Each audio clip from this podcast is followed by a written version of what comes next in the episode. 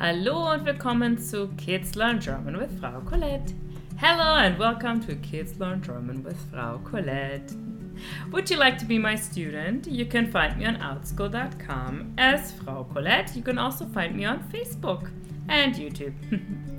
Wie geht es dir? How are you? Mir geht es gut. I am doing well. In diesem Monat lernen wir über den Sommer Heute lernen wir deutsche Wörter über den Strand. This month we will learn German words about the summertime. Today we will learn German words about the beach. Do you like the beach? Do you like going there? Me too. Zuerst lernen wir die deutschen Wörter und dann gibt es wie immer unser Rätsel. First we will learn the German words and then we will do, as always, our riddle. Zuerst spreche ich die Wörter einmal auf Deutsch und dann Englisch. First, I will say the German words once in German and then English. Bist du bereit? Are you ready? Der Strand, the beach. Der Sand, the sand. Der Sonnenschirm, the umbrella. Die Welle, the wave. Das Meer, the ocean. Der Eimer, the bucket. Die Schaufel, the shovel. Die Palme, the palm tree. Die Muschel, the seashell. Die Möwe, the seagull. Super, great. Jetzt spreche ich die Worte nur auf Deutsch und lasse dir Zeit, sie mir nachzusprechen. Now I will speak the words again only in German so you can repeat them. Bist du bereit? Are you ready? Der Strand. Der Sand. Der Sonnenschirm. Die Welle. Das Meer. Der Eimer. Die Schaufel. Die Palme. Die Muschel. Die Möwe. Super, great.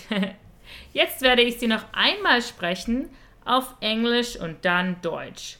Und vielleicht kannst du dich an die deutschen Worte manchmal erinnern.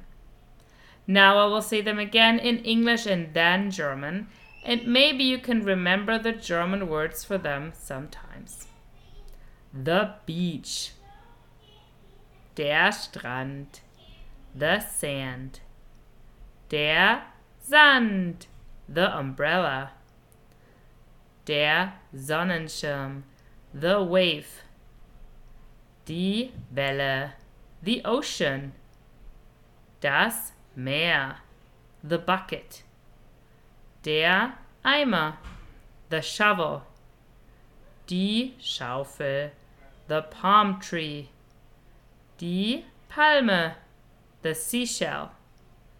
Die Muschel, the seagull. Die Möwe. Und konntest du dich an manche erinnern? And could you remember some of them? Okay, Bist du bereit für unser Rätsel?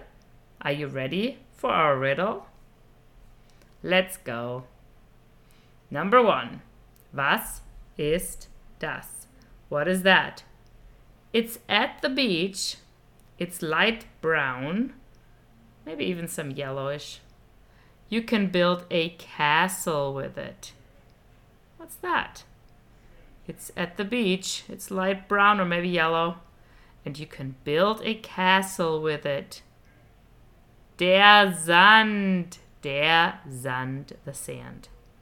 Number two, was ist das? It is sometimes at the beach, and it's a type of tree. It's not always at the beach, but some beaches have it, and it's it's a type of tree. Most people really like that tree. Die Palme, die Palme, the palm tree. Number three, was ist das?